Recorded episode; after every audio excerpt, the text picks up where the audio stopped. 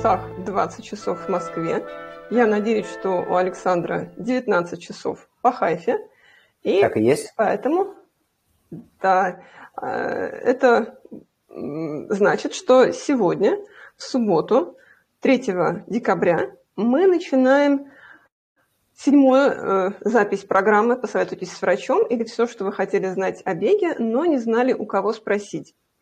И сегодня в течение одного часа тренер, он же доктор Александр Илконин, будет отвечать на вопросы, которые мы задавали ему о беге и вопросах, связанных с бегом. И помогаю Александру и обеспечиваю техническую часть трансляции я, Ольга Клиновская. И, как обычно, мы будем отвечать на вопросы 50 минут, а за 10 минут до конца нашей встречи мы прервемся, и Александр а, озвучит лучший вопрос этой недели, и автор этого вопроса получит наш приз. Как обычно, это наша эра-бандана. Она может быть вот такая вот белая или вот такая вот красная – и цвет банданы, как обычно, определяет победитель, а победителя выберет Александр Илконин.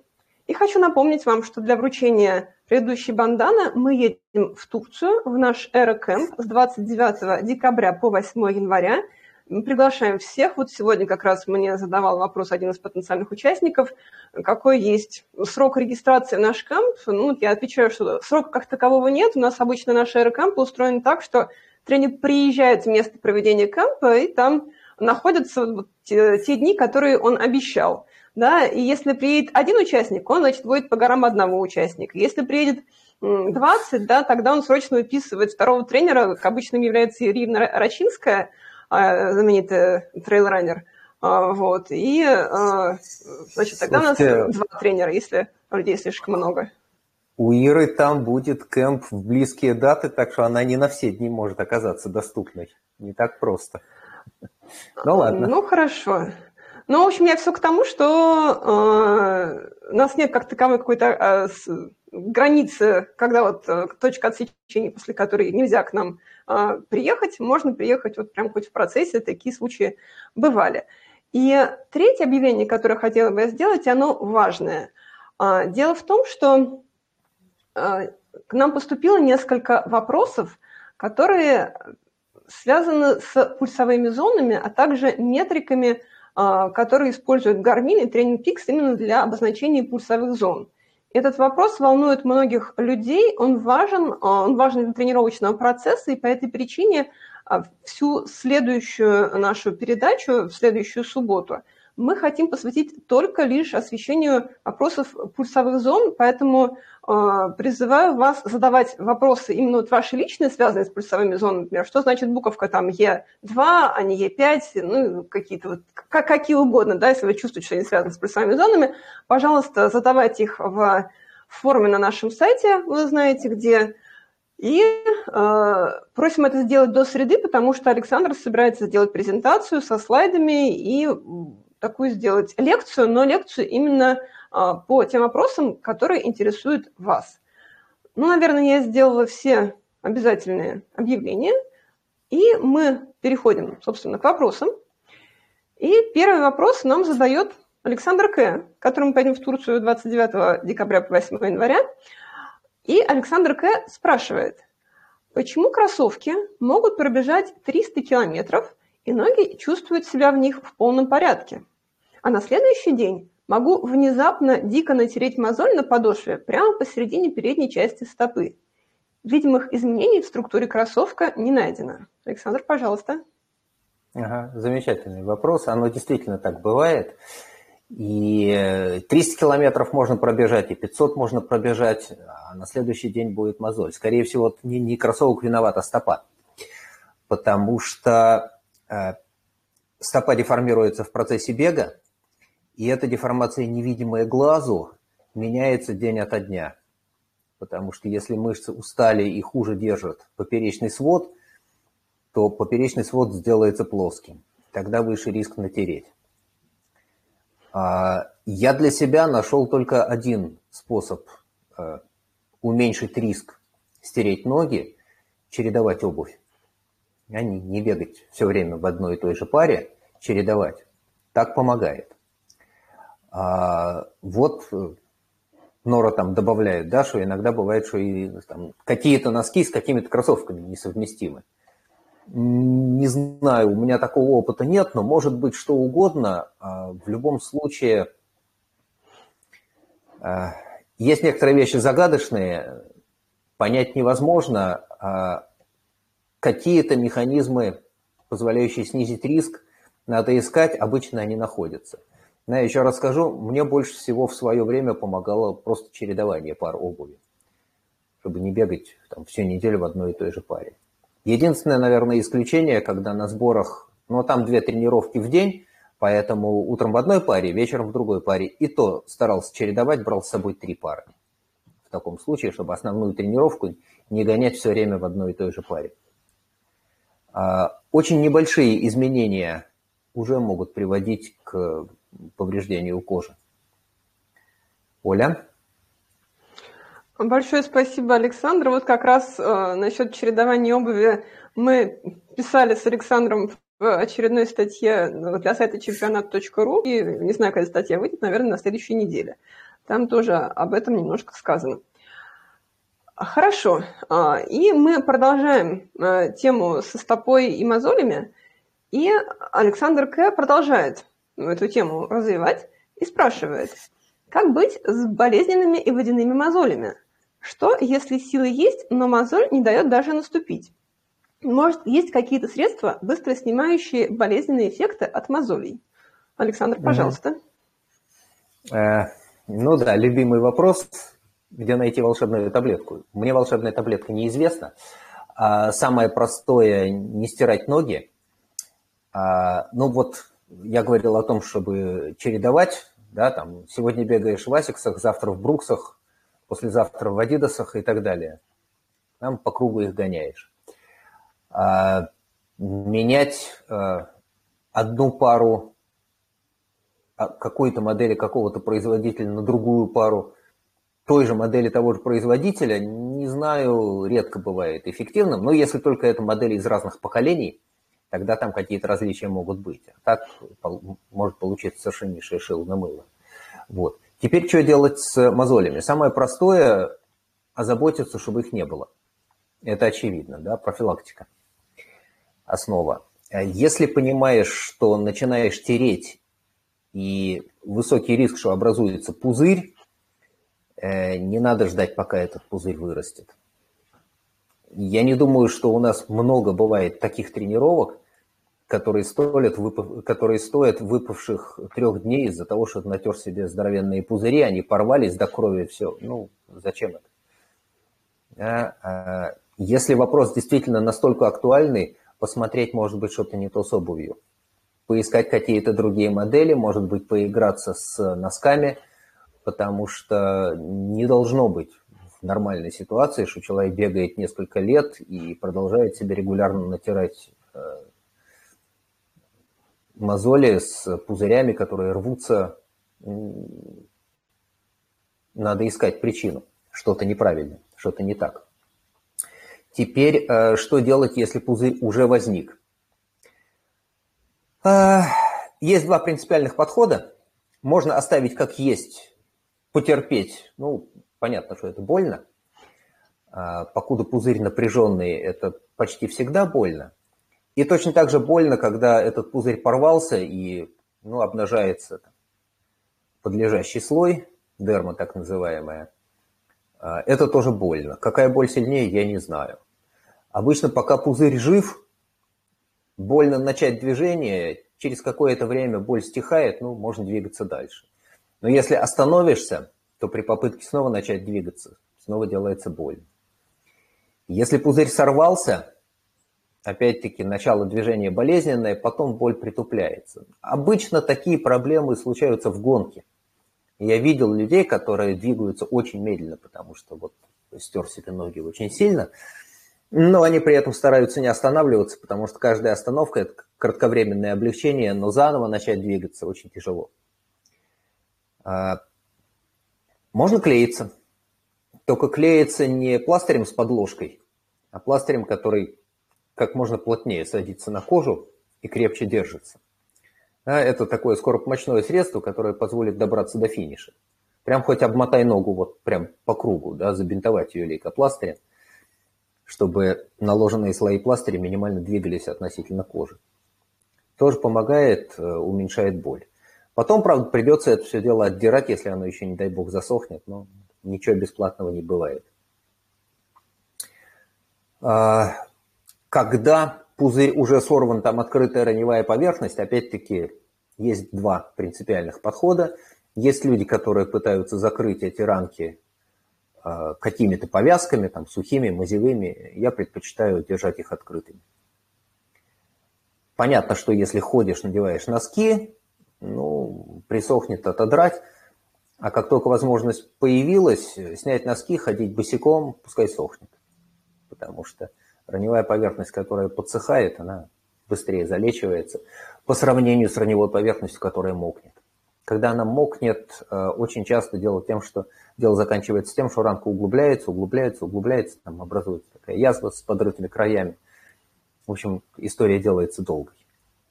Ну и еще раз скажу, проще до этого просто не доводить. Да?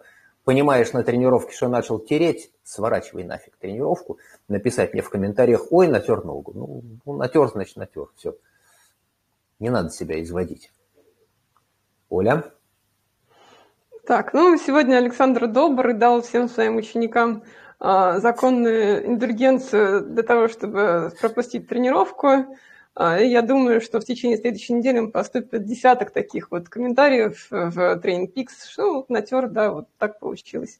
А, но если серьезно, добавлю от себя, что а, я сама проходила через опыт, когда, кажется, какое-то маленькое повреждение ноги, оно в итоге приводит э, к большой травме, причем противоположной ноги. То есть, э, если мы говорим про мозоль, да, вы, допустим, натерли э, на правой ноге мозольку, да, и вы, даже не замечая этого, начинаете бежать так, что больше нагружается левая сторона, и дальше из-за асимметричной нагрузки заболевает в этой левой стороне что-то, и все это происходит как-то постепенно, степ-бай-степ, и вот вы уже там через две недели вот такого несимметричного бега обнаружите, что у вас левая нога там или что-то с левой стороны болит так, что вообще не наступить. У меня был такой кейс в моем опыте, и я, собственно, что хочу сказать, да, что э, не пренебрегать такими вещами, которые а вы понимаете, что придут к вас к асимметричной а, к асимметричному положению, да, что у вас вот мозоль справа, организм будет компенсировать, и э, вот это все приведет к последствию гораздо более серьезному, чем маленькая мозоль, про которую и речь там, началась.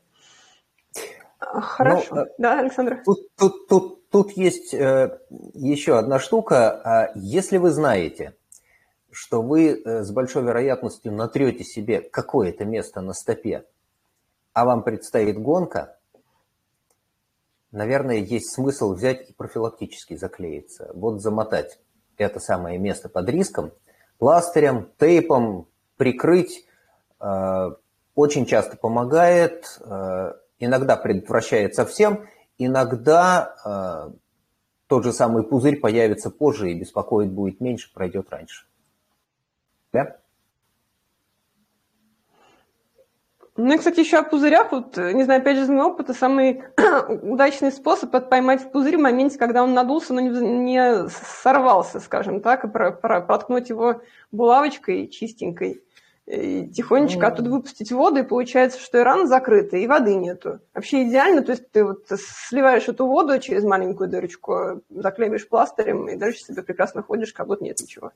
Э, ну да, какое-то время эта кожа живет и прикрывает ранку, потом мертвая кожа не очень прочная, ее сорвет. Ну, да, так можно. Действительно, работает. Да, ну и вот, собственно, я так, э, если успеваю поймать, да, пока не, не сорвало эту мозоль целиком, вот если удается, то вообще отлично совершенно и ничего не мешает. Да. Хорошо. Э, переходим к следующему вопросу.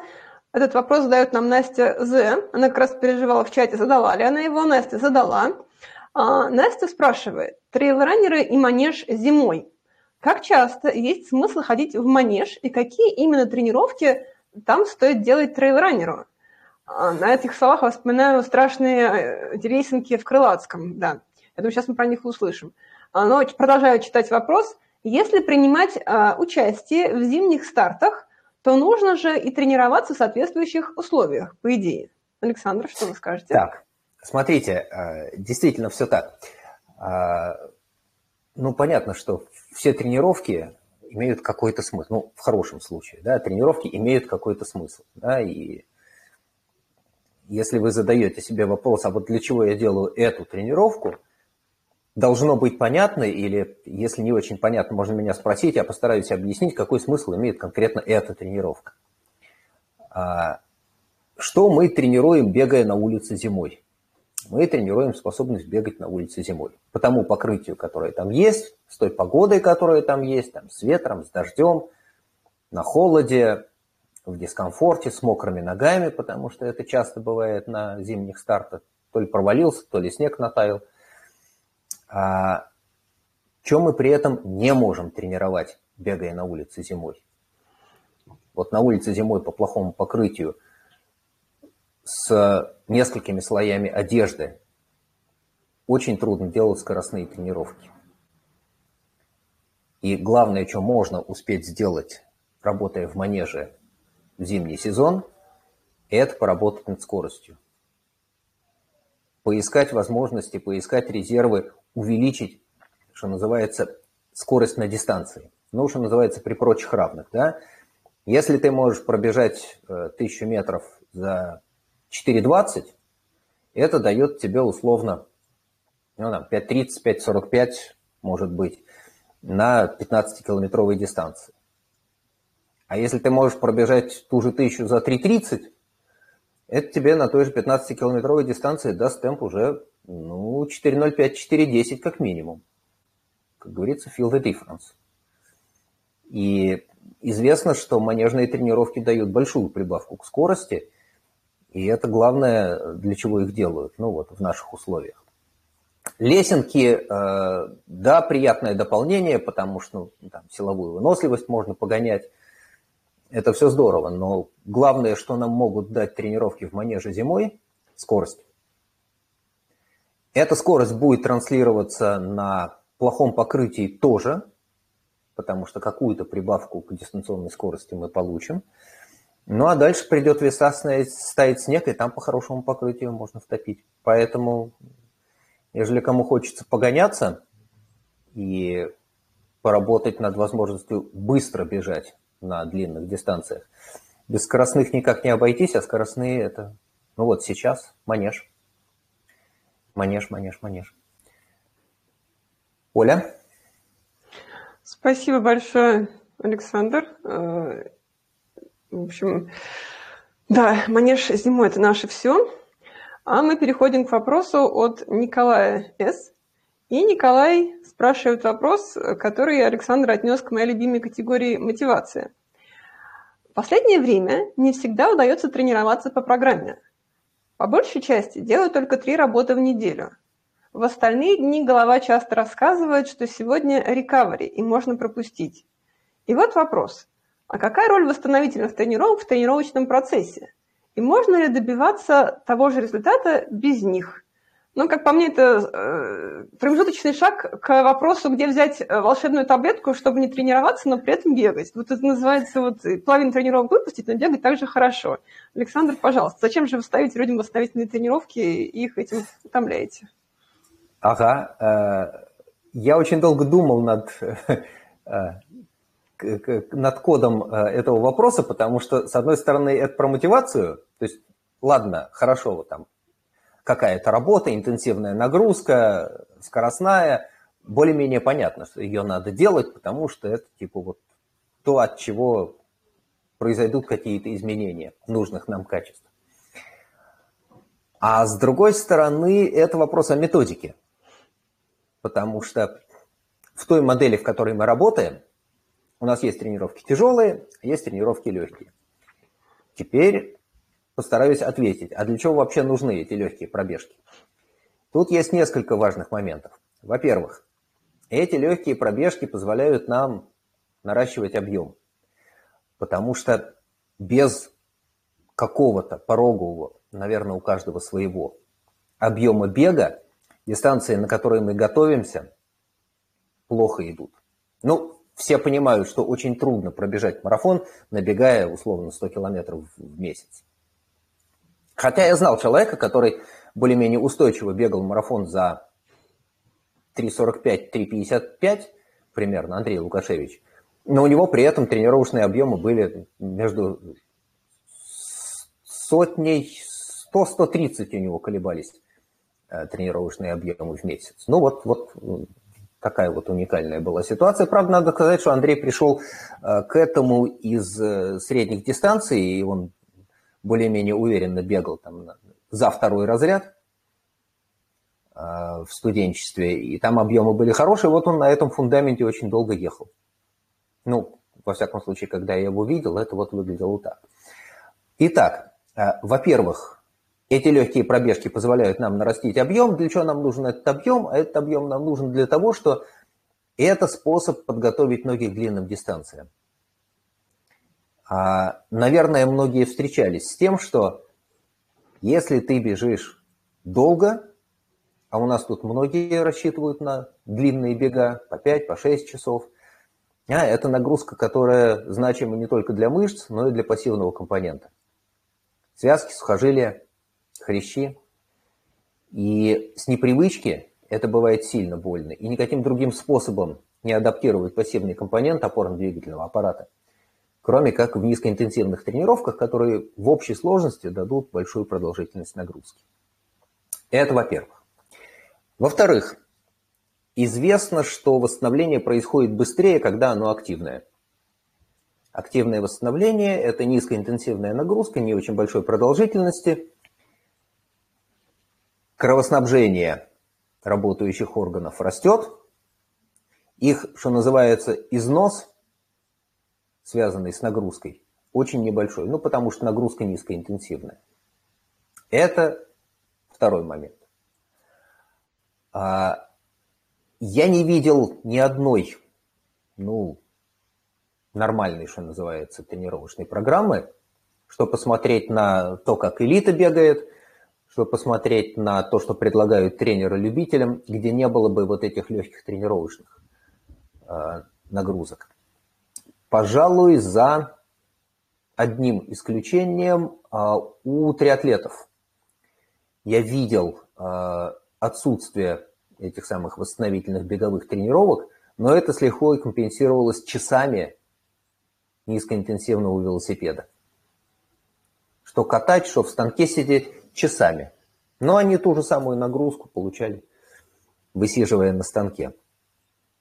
А так, ну, если вы посмотрите на элиту, вы там увидите, да, 40 минут не тяжелого бега. Не тяжелого бега это там не выше зоны А1. Но другое дело, что у них этот не тяжелый бег получается по 3.45. Э, бегут, трепятся. По 3.45. Кросс. Легкий. Нормально. Вот. А так, э, ну, увы и ах, да, нормальный прогресс, он все-таки требует этих объемов и восстановительных тренировок тоже. Очень важно, чтобы восстановительные тренировки были именно восстановительными. Да, мне тренер очень часто говорил, вообще Брось часы дома и не смотри на них. У тебя должно быть ощущение, что тебе легко, э, к концу тренировки не должно быть утомления. Тогда это про восстановление. Если к концу тренировки или, не дай бог, завтра утомление чувствуется, значит, нагрузка была и выбрана неправильно. Слишком много. Оля? А, спасибо большое, Александр. А, ну, от себя могу добавить, что я узнала вообще о том, что бывают восстановительные тренировки, когда пришла тренироваться к Александру в 2017 году. До этого у меня был другой тренер, который мне и э, там даже какой-то часа, часовой там кросс писал в темпе там 5.40 беги, да, и в жизни никогда не говорил э, брось часы и беги так, чтобы не устать к концу тренировки, да. Ну и, собственно, результаты, э, которые у меня стали получаться с Александром, то есть через 10 месяцев с ним я выбежал марафон из трех, да, и я не могу сказать, что э, я стала делать больше тяжелых тренировок, а вот реально появились в плане такие легкие, после которых нужно было не устать. Так что это какой-то фокус, это какое-то шаманство и волшебство, но это работает. Не знаю как. Там никакого Хорошо. волшебства нет, это нормальное устройство нашего тела. Вот мы так устроены, и мы знаем этот механизм, надо им пользоваться. Угу. Ну да, ну то есть э, суть в том, в которой э, разница методики, которую я почувствовала, да, что у Александра очень ярко выражена фаза именно восстановления в тренировочном плане, да, а в прошлой жизни такого не было. И когда это у меня появилось, результат просто радикально изменился. Хорошо, мы переходим к вопросу Александра. Вопрос очень коротенький, но я думаю, что когда я его задам, мне можно будет отойти минут на 30, попить там кофе, не знаю, там сварить картошки. Итак, вопрос такой – Нужен простой ответ на вопрос, зачем нужны интервалы. Александр, пожалуйста. Угу. В лучших еврейских традициях э, кому нужны? Смотрите, вопросом на вопрос, да? Смотрите, э, если речь идет о том, что хочется увеличить скорость бега на дистанции, нужно каким-то образом этот быстрый бег тренировать. Выйти и пробежать с большой скоростью или с той скоростью, с какой хочется, всю дистанцию, которая предполагается в гонке, наверное, сразу не получится. Стало быть, будем есть этого слона по частям. Идея, идея интервальной тренировки была изобретена одновременно многими. Кстати, в том числе утверждают, что идею интервальной тренировки э, люди, тренирующие легкоатлетов, утащили у тренеров, которые работали с лошадьми. Лошадей научились гонять на относительно коротких отрезках, потом давать им какой-то период отдыха, потом снова гонять. И ну, оказывается, что лошади от этого э, в гонке, в соревнованиях бегут быстрее. Ну, тот же подход оказался работающим у людей. Слышал также легенду, что такой же подход был у собак, ну, на этих, на собачьих бегах. Ну, ровно та же история. А, что мы моделируем в интервальной работе? Мы моделируем интенсивную нагрузку, которая по своей продолжительности существенно меньше, чем ожидаемая продолжительность работы на дистанции в соревнованиях. И если вы сложите общий объем работы в интервальной тренировке, ну, взять там какое-нибудь плановое задание и сложить продолжительность работы в интервальной тренировке, у вас, скорее всего, получится что-то немного меньше, чем ожидаемая э, продолжительность работы на дистанции. Ну, типа, вы планируете выбежать десятку из часа, ну вот у вас тренировочное задание в интервалах такое, что вы уложитесь в какие-нибудь там 45, может быть, 50 минут с дистанционной скоростью. Сразу не получается выйти на такую скорость, а какими-то интервалами с периодами отдыха получится. Опыт показывает, что этот подход работает. Ну, собственно, все. Объяснять, почему работает, я не берусь. Известно, что это так. А, это способ, которым, с одной стороны, развивается сердечно-сосудистая система, то есть способность сердца качать, увеличивать частоту сердечных сокращений, при этом при каждом сокращении выталкивать достаточный объем крови. А способность мышц отработать этот кислород, сжигая, ну, если мы бежим не очень длинную дистанцию, то гликоген, если дистанция длинная, то там значимая доля жиров будет, но способность мышц отработать этот кислород, забрать его из крови, для этого должна быть достаточная капилляризация мышц. Вот это все у нас тренируется в интервальных. Навалили нагрузку побольше, дали отдохнуть. Еще раз навалили, опять дали отдохнуть. У нас весь тренировочный процесс состоит из того, что мы нагружаемся, даем отдохнуть. Опять нагружаемся, опять даем отдохнуть. Ну вот. Я надеюсь, это было достаточно просто. Я ни одного сложного слова не сказал. Про порог анаэробного обмена не упомянул. Отложим на следующую субботу. Оля? А, вы сказали слово капилляризации, протестую. Он достаточно сложный. А, капилляризация – это а, множество мелких сосудиков, которые прорастают мышцу. Капилляры – маленькие сосудики, которые прорастают мышцы. Они оплетают мышечные волокна и дают возможность мышечному волокну забирать из крови кислород. Угу. Оля? Хорошо, спасибо большое. Но я от себя еще, как обычно, добавлю, что э, на быстрых отрезках у человека почему-то улучшается техника бега. Опять же, не знаю почему, но наблюдения это показывают. Действительно. Он почему-то начинает поднимать ручки и ножки. Угу. Хорошо. А, ну да, думаю, что тему с интервалами мы а, к ней вернемся в следующую субботу, когда будем а, разговаривать подробно про пульсовые зоны и, собственно, интервалы, связанные с ними. И хорошо, как раз очень логично связанный с, с предыдущим вопросом, следующий вопрос от Насти З, тоже про скорость. Настя спрашивает, нужно ли зимой уделять время развитию скоростных качеств? Или базовый период подразумевает полный отказ от скоростных тренировок? Александр, пожалуйста. Э, собственно, у нас был разговор про манеж по вопросу, который задала Настя. И если я правильно помню, я начал с того, что нам манеж дает возможность поработать на скорости. Ну вот, стало быть. Если есть возможность работать в манеже, то что там делать? Скоростить. Оля? Неожиданно как-то быстро ответили, Александр. Ну а чего? Э, если это касается э, конкретного человека, то если есть возможность работать в манеже, то я бы предложил работать, потому что скорость, скорость, скорость, да, и оно того стоит, и это видно, поэтому есть возможность, сделаем. Нет возможности, будем придумывать, как добиться того же результата по-другому, но путь будет немножко длиннее и сложнее. Угу. Оля? Хорошо, спасибо большое. И мы переходим к следующему вопросу. Его задает Нора. И вопрос длинный и такой непростой. Вопрос про двуглавую мышцу. Насколько я понимаю, она очень важна при беге вниз под гору. С другой стороны, при быстром старте, особенно на коротких и средних дистанциях, бывает, люди ее отрывают – и слышала, что эта травма связана с дисбалансом четырехглавой и двуглавой мышц. Соответственно, нужно качать ее и попу.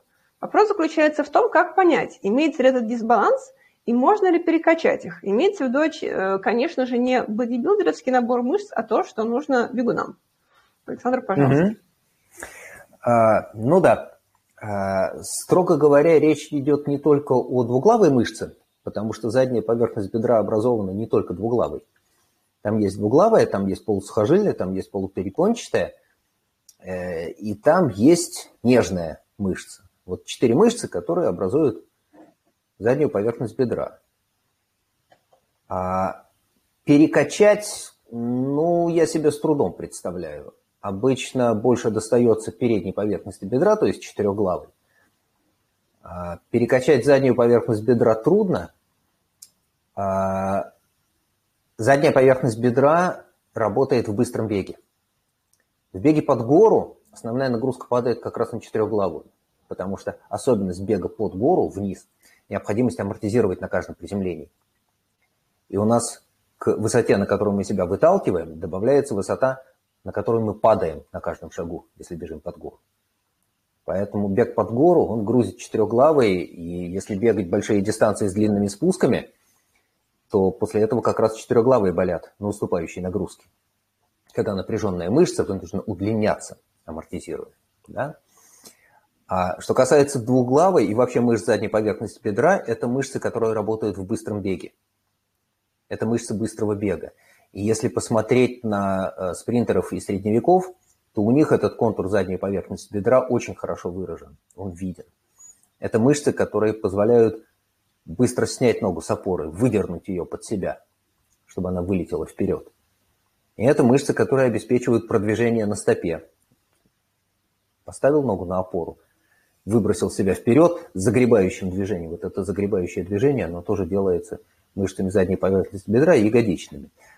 Э, да, э, у нас есть большое количество упражнений, которые грузят переднюю поверхность, то есть четырехглавую, а с задней поверхностью бедра сложнее, потому что там гораздо более сложная биомеханика.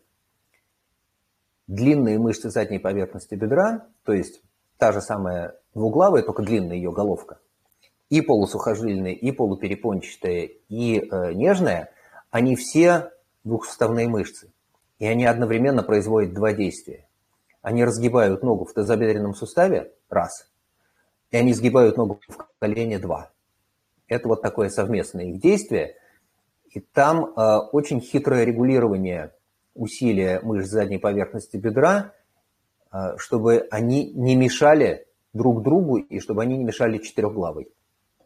Потому что разогнуть ногу в тазобедренном можно, напрягая мышцы задней поверхности бедра, но при этом те мышцы, которые сгибают тазобедренный сустав, должны быть расслаблены.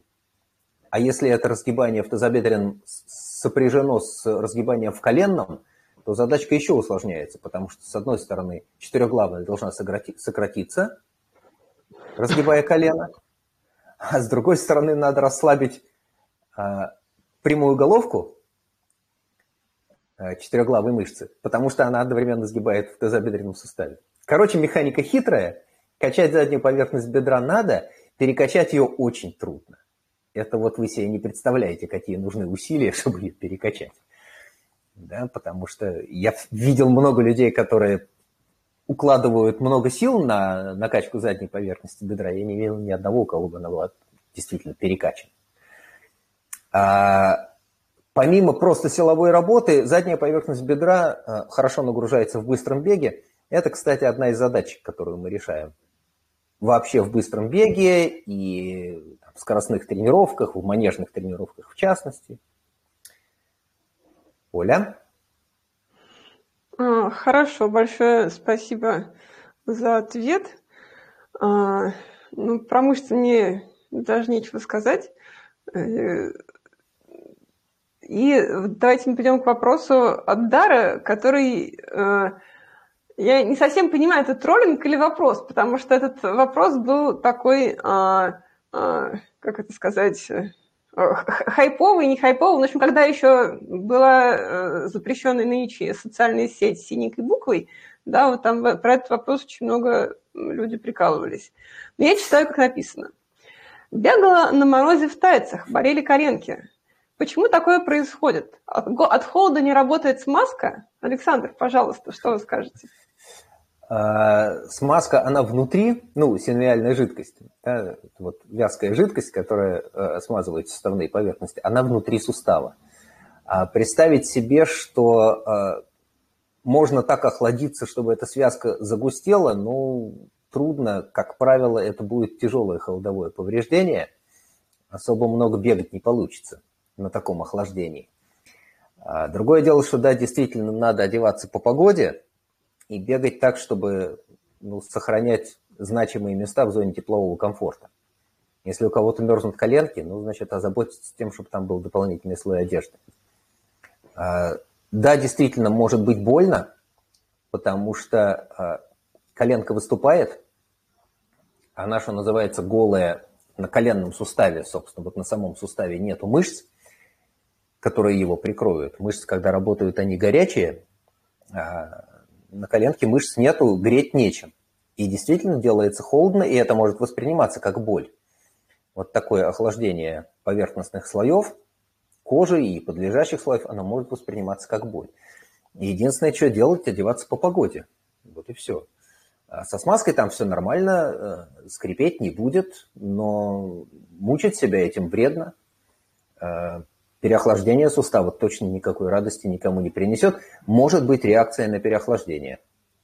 Реакция у организма на любое повреждение одинаковая, называется воспаление. Не надо. Одевайтесь правильно. Одевайтесь правильно, накапливайте этот опыт, понимаете, какая у вас температурная схема тела, какие места у вас мерзнут в первую очередь. Заботьтесь о том, чтобы эти самые мерзлящие места дополнительно защищать. У меня, например, мерзнут уши. Я поэтому, если температура ну, там, ниже плюс 8, мне надо что-то на голову, еще чтобы уши были прижаты. Я это про себя знаю. Но зато я знаю, что там минус 15, минус 20 у меня лицо терпит, не мерзнет. Баф я на лицо не надеваю почти никогда. Вот. Оля? Хорошо, спасибо большое. Можно я тогда воспользуюсь служебным положением и спрошу вне очереди вопрос, как раз про бег по холоду и про баф. Э, вот я последнюю неделю в Москве, у нас тут э, серия минус 10, да, бегаю в двух лыжных штанах, э, в лыжной куртке, и а, мы в прошлый раз обсуждали, что когда человек бежит, ему лучше открывать рот и дышать ртом, потому что все равно через нос достаточное количество воздуха не войдет. Так вот, я по привычке душу себе ртом, и угу. в рот залетает холодный воздух, да, и он прям реально обжигает э, всю внутреннюю поверхность, а если а, дышать через баф, то получается такая какая-то баня неприятная, как будто так угу. в пару себе устроил такую теплицу, и, в общем, и так угу. плохо, и сяк плохо, да, и еще что, угу. что делать, бедный крестьянину, куда податься? Ну, идите в манеж, там тепло. Ну, нет. А, не знаю, а, а лыжники как бегают? У них и минус 20 бывает, они гоняются. Э, с этим ничего не сделаешь, ищите какие-то способы. Да, действительно, баф немножечко намыкает, э, намокает, потому что ты дышишь, у тебя влажный воздух. Э, в плохом случае даже обледеневать будет. Ничего не поделаешь. Да. Привыкайте. Ну, то есть лучше дышать через баф, чем обжигать себя холодным воздухом. Ну, это кому как. Вот это кому как, да. Мне, например, очень некомфортно закрывать себе рот, поэтому я дышу просто тем воздухом, который есть. Ну, если это приходится интенсивно дышать, так и получается, что ну, нам после тренировки немножечко першит горло. Да, бывает. Ничего страшного. Или, э, значит, те тренировки, которые на воздухе на морозе низкоинтенсивные, а за интенсивными в манеж. Тоже аргумент. Оля? Понятно. Спасибо большое. Ну, в общем, я думаю, что на вопросы про бег во время холода мы вам всю зиму отвечать в тех или иных формах. Поэтому, пожалуйста, задавайте, у кого там еще что замерзло на морозе, в коленках, в локтях и еще в каких-нибудь э, суставах. Хорошо. И вот Марина задает прекрасный вопрос. Почему бежать иногда проще, чем ходить? Александр? Слушайте, загадочная история. А, да, действительно, в конце концов, если бежать проще, чем ходить, значит бежать. Может быть, есть какая-то особенность движения, которая при ходьбе вызывает боль, а на бегу этой боли нету. Не знаю. Ну, я могу себе только представить, если э, травма пятки да, потому что при ходьбе вот наступаешь на пятку, и пятка является первой точкой контакта, и она нагрузку на себя берет. На бегу это не так. Может быть, есть еще какие-то варианты повреждений, при которых бег менее болезненный, чем ходьба. Ну, ради бога, да. Разве что придется учиться бегать очень медленно, потому что э, иногда у нас есть интенсивность нагрузки, которая вот должна быть низкой-низкой ну, там, в восстановительном периоде, после травмы, большую нагрузку не дашь, там, чередуем бег, ходьбу. Если не получается, если идти больно, ну, значит, бегать, сохраняя возможность делать аэробные тренировки. Как-то так. Оля? Хорошо, спасибо большое. Я думаю, надо будет сейчас последний вопрос перед объявлением лучшего вопроса. И он тоже связан с бегом зимой. А, задает его также Марина, и она спрашивает. Вопрос от специфической категории народа, именуемой родители маленьких детей. То есть от тех, кто болеет постоянно всей семьей, хочет того или нет. Вирусы, в скобках очень злые, от нас не уходят. В состоянии перманентной простуды и насморка, который не проходит весь холодный сезон, мы ходим на работу и учебу, потому что сопли не болезни, все такое – но на тренировке влазит вся темная сторона. Пульс высокий, голова кружится местами. Нос не дышит, горло сушит, жить не очень. Насколько правомерно это состояние, на это состояние забивать, если оно действительно постоянно осенью, зимой и весной? То есть получается три четверти года. Александр, как жить три четверти 9 года? месяцев в году. Слушайте, 9 месяцев в году с соплями по колено – это что-то неправильное. А, я не уверен, что это нормальное положение вещей. А, я не уверен, кстати, что это нормальное положение вещей а, у маленьких детей тоже. То есть а, понятно, что есть дети, которые болеют чаще, есть дети, которые болеют реже. Но когда ребенок находится на протяжении нескольких месяцев в состоянии постоянной какой-то такой недолеченной простуды, может быть, стоит подумать, чего там такое с ребенком. Может быть, там где-то есть хронический процесс у этого ребенка. А это что касается ребенка. Теперь, что касается взрослых, э, тем более. У нас у взрослых э, иммунная защита должна быть на самые ходовые вирусы, которые ходят в популяции. То есть понятно, что каждый год приходят какие-то новые вирусы, мы с ними встречаемся, окей, встретился, поболел, выздоровел, пошел дальше жить. Если вы постоянно не вылезаете из состояния простуды, ну, надо оглянуться вокруг себя, может быть, что-то неправильно. Может быть, вы не доедаете, может быть, что более вероятно, вы не досыпаете, потому что недосып он такой серьезный фактор, бьющий по иммунитету. А проблема в том, что мы не умеем улучшать иммунитет. Ухудшать умеем. Почти все, что мы можем сделать нехорошего для себя, оно так или иначе ухудшает иммунитет. Куришь, иммунитет ухудшается, водку пьешь, иммунитет ухудшается, не досыпаешь, иммунитет ухудшается – тренируешься слишком много, иммунитет проваливается, ломаешь себе чего-нибудь, иммунитет падает. Штука капризная и хрупкая. У меня, честно говоря, нет кухонного рецепта, что с этим делать, но э, если это маленькие дети, которые болеют непрерывно, ну, посмотреть, что с этими детьми. Э, я не думаю, что дети могут принести из детского сада какие-то такие особо злые вирусы. Они принесут ровно те вирусы, которые циркулируют у них в семьях. И это один из способов, который обеспечивает вообще циркуляцию вирусов в человеческой популяции. Перекрестное опыление такое. Вы из своей семьи отдали туда, а они из своих семей принесли вам. Ну вот, значит, каждый в свою очередь с этими вирусами познакомился. Познакомился, переболел, выработал антитела, все, дальше нам эти вирусы не страшны. Ну, по идее, должно быть так. А, если у вас есть собственный источник хронической инфекции, или если у детей есть собственный источник хронической инфекции, который периодически обостряется, тогда надо искать этот источник и смотреть, что с ним делать. Да? То ли гайморовые пазухи, то ли зубы, то ли что, то ли, не дай бог, среднее ухо. Но с этим надо разбираться. Потому что жить в состоянии постоянной болезни, это нехорошо, неправильно, и нормально тренироваться, я с вами совершенно согласен, невозможно. И тренироваться в состоянии болезни вредно. Это рискованная затея. Если вы обратили внимание, да, еще один лайфхак.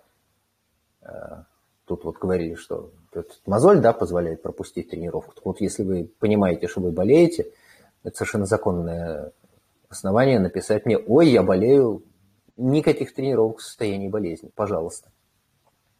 Я видел пару раз, э, что бывает с людьми, которые пытаются э, преодолеть природу, фигово получается. Тело не терпит насилия над собой. Оля?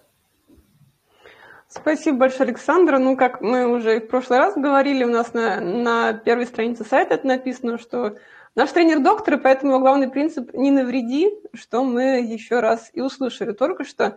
Ну, а кстати, того, что сопли не болезнь, у меня, помнится, в детстве был гипертрофический ринит, тоже, как у многих, кажется, в этом чате. И э, все кончилось тем, что мне сделали прижигание этой носовой перегородки из серии там, в 15 лет. И э, вот перестала постоянно течь из носа просто непрерывно после этого. Но э, я все к тому, что, видимо, это очень распространенная проблема, э, сопли, которые не дают вообще жить нормально. И я хочу, кстати, поделиться лайфхаком, э, который тут э, пишет э, Нора нам в чате.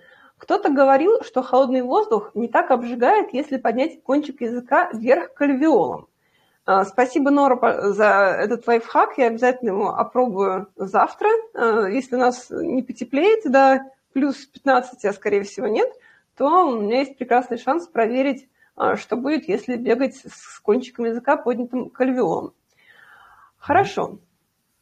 И у нас остается 10 минут до конца эфира. И это время, когда мы объявим человека, который получит либо белую эробандану, она отсвечивает, она такая вот эрбандана. Либо красную эрбандану, вот такую. И э, этот человек, который задал самый интересный вопрос сегодняшней недели. Это вопрос из категории «Крик души». Александр, пожалуйста, полностью без сокращения озвучьте. Это, я согласна, я вот в этот раз, вот в этот раз я соглашусь с Александром, для меня тоже была это большая проблема, а, и я категорически поддерживаю выбор Александра сегодня. Э, итак, недосып, работа и тренировки. Как совмещать эти три фактора, чтобы сильно не потерять в результате и чтобы на работе голова хоть как-то варила? Сплю сейчас часов по 6, для меня это очень мало. Высыпаюсь только, когда сплю 8-9 часов. Ложиться раньше не вариант. Чтобы проспать 9 часов, мне при придется лечь прямо в метро по пути домой. Хочется по максимуму сохранить нужную для качественного прогресса нагрузку и не закончиться раньше времени.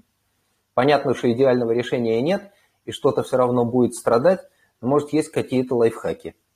Угу. Э, добро пожаловать в реальную жизнь. А, я знаю очень мало людей, которые живут без так или больше или меньше выраженного недосыпа. Мы так устроены.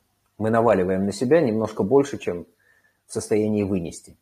Поэтому, если так, в общем, э, ищите резервы, ищите дела, которые вы можете позволить себе не делать. Здесь, потом или никогда просто сказать, да, что я вот этим я заниматься не буду, потому что если я это не сделаю, ничего страшного не случится. А теперь а, по поводу а, возможности как-то скомпенсировать этот недосып, ну, он неизбежно будет. Я всем рассказывал и продолжаю сейчас рассказывать, что э, в свое время, когда у меня был очень напряженный режим с э, учебой, тренировками и работой в офисе – я спасался тем, что я после обеда спускался на парковку, садился в машину и там минут на 20 вырубался. Потому что утренняя тренировка, потом ты работаешь, потом значит, вечером тренировка, надо идти домой, там тоже, в общем, какие-то есть домашние дела. Но я спасался тем, что я прихватывал минут 20-30 после обеда в машине под музыку или там под какое-то самое убаюкивающее болтовню из радио. Вот. А могут быть какие-то другие варианты. А, видел людей, которые на работе устраивались где-то поспать. В смысле лежа, хорошо, качественно, полноценно. Ну, поспать.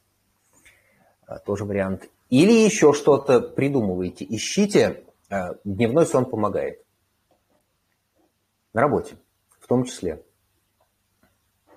Или еще что-то. Невозможно за выходные отоспаться – Мало того, э, у нас выходные же тоже с тренировками, и мы еще на выходные вываливаем часто тренировки побольше и потяжелее, потому что типа на выходных больше времени, ты не загружен работой. Так что э, задачка сложная. В 8-9 часов выкроить для современного взрослого работающего, тренирующегося человека, это ну, сильно сложно. Это надо сильно придумывать, как организовать. Единственное, что мне приходит в голову, это э, выхватывать еще какое-то время сна, может быть, после работы. Не знаю. У меня так никогда не получалось. Вот идея, что можно прийти немножко поспать, а потом еще что-то поделать, да, у меня это редко выходит. То есть, чтобы так получилось, это надо вот совсем выложиться. Ну, тогда может быть, но очень большая вероятность, что ты лежишь поспать на полчасика, а проснешься завтра утром.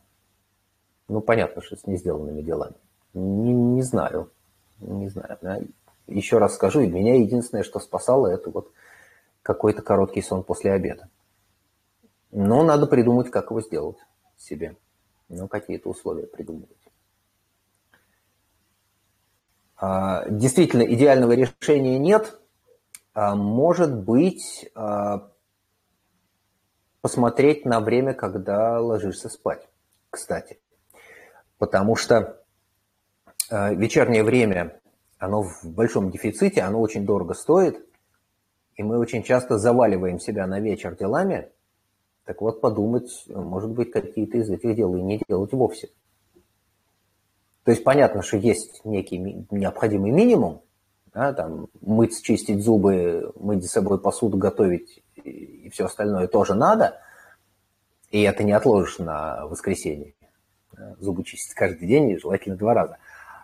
А какие-то вещи, ну, можно и выкинуть на, на, на субботу-воскресенье. Я не знаю, какие. Ищите, смотрите. А, посмотрите, на что уходит время. Потому что время, как песок сквозь пальцы, утекает. Да? Вроде сел посмотреть один чат, очнулся через полтора часа, ничего не сделал. Может, не надо было начинать. А, эта проблема есть, и с ней надо как-то, ну, по крайней мере, учиться справляться. Идеального решения не придумать, но какие-то механизмы искать. Они опять-таки, вот у нас очень много таких вещей, когда я говорю, ребята, ищите свое. Потому что каждому помогает что-то свое. Когда у меня дефицит времени, а у меня дефицит времени, вы будете смеяться в субботу, воскресенье, понедельник, в субботу, потому что надо сделать очень много, я на субботу себе откладываю все дела с недели, по описанию разных бумажек, статьи, еще чего-то, э, анализ того, что сделано за неделю, в основном валится на субботу в большом количестве. А воскресенье и понедельник – это дни, на которые падает нормальная работа, во-первых, плюс написание планов, плюс э, учеба, плюс, плюс, плюс, в общем, э, в дефиците. Но это значит, что в воскресенье и в понедельник я стараюсь никаких новостей не смотреть, никаких чатов не читать. В Facebook вообще не заходить. Ну, потому что это время, которое для меня в эти дни будет проведено непроизводительно. Да, кстати, и еще обязательно выделяйте себе время для качественного, полноценного отдыха. Читание Фейсбука – это не отдых. Устает в первую очередь голова, так вот давайте себе это время – чтобы ваша голова отдыхала. Ну вот, какое-то такое получилось длинное рассуждение. Но еще раз вернусь к тому, что говорил. 8-9 э, часов – это ну, какой-то очень хороший план. Я себе с трудом представляю, чтобы человек нашего круга и нашей занятости мог себе столько позволить. Э, в 7-8 можно пытаться вписаться, это очень хороший результат. В большинстве случаев получается между 6 и 7, ну, у подавляющего большинства людей. Ну, мне повезло, я более-менее хорошо переношу дефицит сна и понимаю, когда он начинает накапливаться, понимаю, когда надо сбросить какую-то нагрузку, что от чего-то отказаться. Кстати, тоже учитесь это делать, чтобы не, не приходить уже в четверг в состоянии средней степени офигения. Потому что в воскресенье спал, а потом с понедельника до среды сна все меньше, меньше, меньше, а недосып копится. С недосыпом бороться невозможно. А его можно только системно компенсировать. В смысле спать достаточно. Ну вот так. Это действительно призовой вопрос, потому что я сомневаюсь, что вот у нас сейчас там сколько человек в чате, э, не найдется ни одного, кто не скажет, да, действительно проблема есть. Не хватает времени для сна. И очень часто слышал от людей, что если бы у меня была возможность, вот первое желание, да, мне предоставить полную свободу, что бы ты хотел, во-первых. Ладно, значит, все хотят мира во всем мире, но 9 из 10, из 10 скажут для начала выспаться. Да, действительно. Бремя современного человека. Живите теперь с этим. Оля? Спасибо, Александр. Вот Анастасия нам э, пишет в чате, что э, невозможно отдыхать дома, вечно пинаешь себя делать дела. Ну, это как раз и та вещь, которую Александр говорил, что э, есть какие-то вещи, от которых можно отказаться. У меня был период нужно. в жизни, когда... Нужно. Э, да, у меня была такая ужасная работа, там было очень плохо, плохо с work-life balance, да, и вся моя работа по дому сводилась к тому, что я раз в две недели запускала робот-пылесос. Э, но это было лучше, чем нежели бы я хотя бы э, на жертве уборкой, например, э, не, э, так сказать, добирала тот сон, который необходим.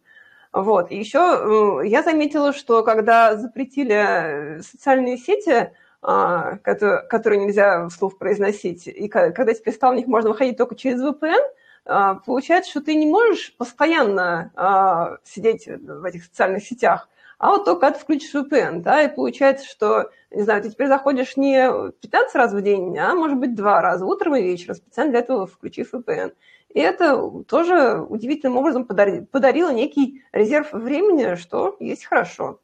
Но, тем не менее, а, Настя получит одну из двух бандан, либо беленькую, либо красненькую, и прошу Настю связаться со мной в ближайшее время и э, сказать, какую бандану она предпочитает. Ну, а на этом наш час прямого эфира закончился, и мы благодарим наших слушателей, благодарим особенно тех, кто задавал вопросы. Еще раз э, напоминаю, что в следующую субботу мы будем говорить о пульсовых зонах исключительно и о темах, которые связаны с ними, например, о метриках, которые используют Garmin или Training Peaks. Э, и поэтому очень просим вас вопросы, связанные с пульсовыми зонами, прислать Александру до среды включительно, потому что он собирается приготовить презентацию и устроить а, на основании ваших вопросов лекцию, а, собственно, про пульсовые зоны. Хорошо. И самое главное, мы благодарим Александра, который отвечал на вопросы страждущих. И большое спасибо всем до э, следующего, э, до следующей субботы. А запись этой программы мы выложим в YouTube уже завтра утром. Все, все большое спасибо. Э, всем пока. Счастливо.